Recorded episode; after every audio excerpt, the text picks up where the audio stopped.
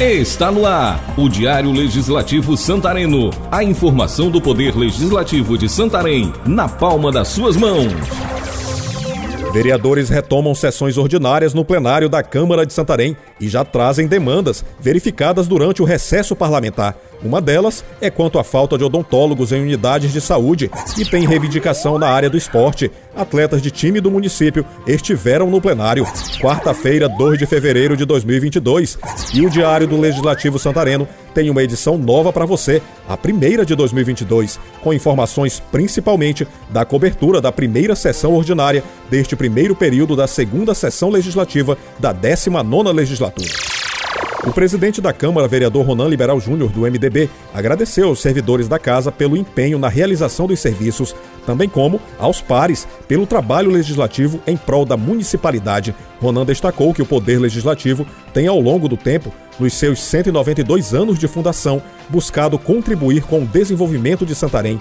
Ele também sublinhou os investimentos que têm sido feitos na casa. Com certeza, a gente explanou, parabenizando os pares até pelo ano passado, pela produção que já foi lida, conforme o regimento da casa pelo primeiro secretário. Né, expressivas 3.800 matérias apreciadas e votadas aqui no Poder Legislativo no ano de 2021.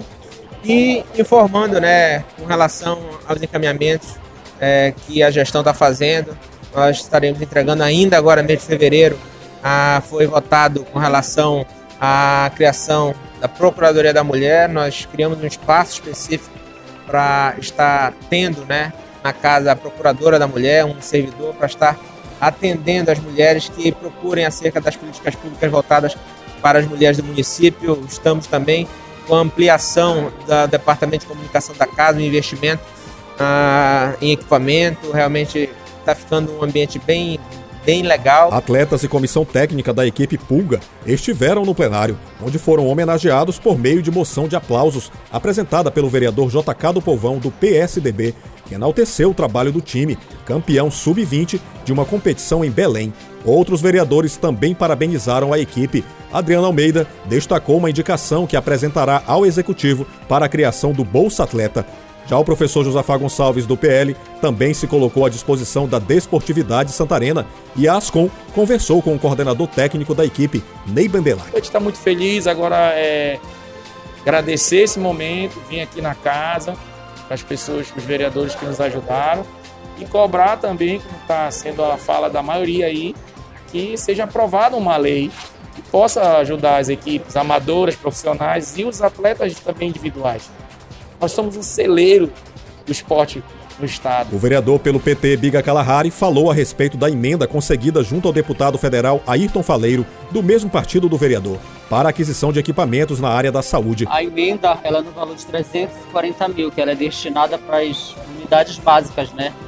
Que ela vai ser útil, utilizada para 39 unidades básicas, que são é, de Santarenzinho, Mapiri, Jaderlândia, entre outros. Iga inseriu ainda em sua fala que, em conversa com a secretária municipal de saúde, Vânia Portela, recebeu a informação de que a unidade básica de saúde do bairro Santarenzinho passará por reforma.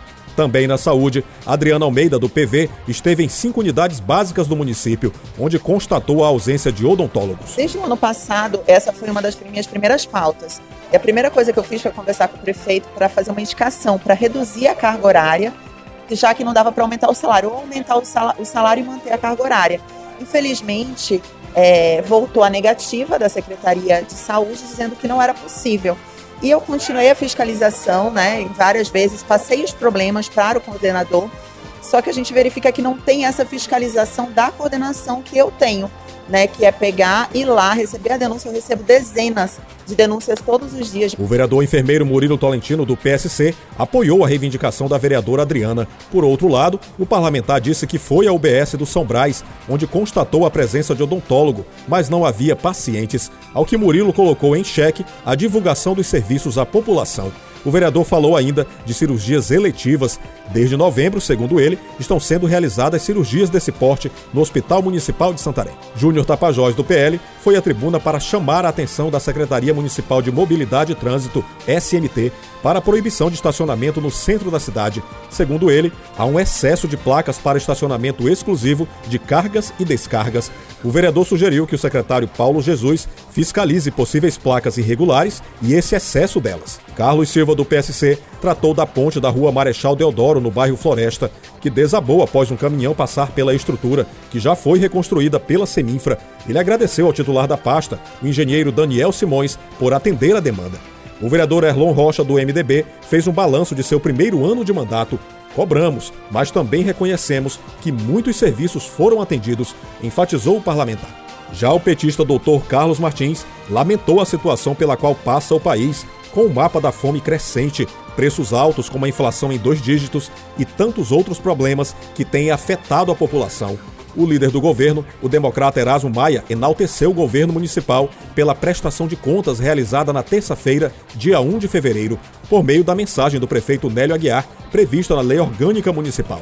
Erasmo citou que obras estão em andamento e que mais investimentos devem ser realizados em Santarém. Está encerrando esta edição do Diário do Legislativo Santareno. Este e outros áudios você escuta no player do site da Câmara, www.santarém.pa.leg.br e na sua plataforma de streaming preferida. Acompanhe as notícias do Poder Legislativo de Santarém nas redes sociais. Temos perfis e página no Facebook, Twitter e Instagram uma produção da Assessoria de Comunicação da Câmara Municipal de Santarém, roteiro e narração, Jefferson Santos, edição de áudio, Patrick Pontes. Obrigado pela atenção. Até o próximo programa. Câmara Municipal de Santarém, a Casa do Povo.